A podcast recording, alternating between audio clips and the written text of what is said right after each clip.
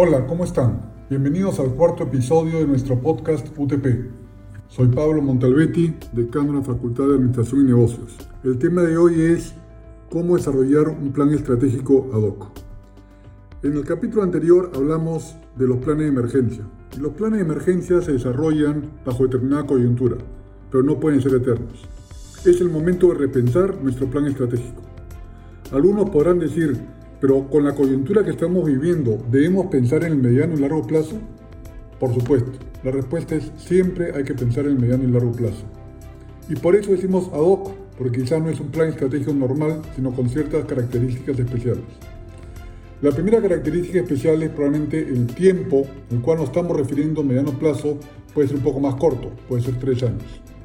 No debemos dejar de tener proyectos en cartera para poderlos implementar en el momento correcto. Un plan estratégico ad hoc significa repensar nuestro modelo de negocios a futuro, entendiendo el contexto actual, entendiendo las nuevas necesidades de nuestros clientes, qué cosa tenemos que comenzar a pensar para que en un futuro próximo tengamos que desarrollar, implementar nuevas estrategias, productos, servicios, más tema de diferenciación, tecnología, inteligencia artificial, es importante también entender dentro de este plan estratégico ad hoc, revisar nuestro modelo económico, es decir, cómo ganamos dinero en nuestro negocio. Y esto suena evidente, pero no lo es. ¿Cómo ganamos dinero? Nos referimos a nuestro negocio está en el margen, en el margen unitario, margen por producto, en el tema financiero, cómo es que nosotros generamos valor en la organización. Y esto puede evolucionar en el tiempo. Entonces puede ser que hoy estamos más en una estrategia, digamos, de precios que antes. Y por lo tanto, eso me lleva a repensar cómo es que voy a hacer que mi punto de equilibrio sea positivo y por supuesto estar encima y generar valor.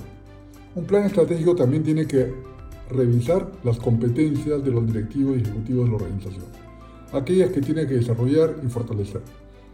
Y finalmente, es la implementación de estas estrategias, seguimiento, ajustes, flexibilidad, para poder adecuarlos a los contextos. Entonces, en resumen, no dejemos de pensar en el mediano plazo, no dejemos que esta coyuntura nos lleve a desposicionar nuestro modelo de negocios. Y tener claro que todo tema coyuntural pasa, que vamos a regresar a algunas cosas a lo que estamos antes, otras no, lo más importante es que estemos siempre preparados para poder competir en el contexto que se nos viene. Muchas gracias por escuchar este episodio y recuerden que siempre es importante tener una visión de mediano plazo. Muchas gracias.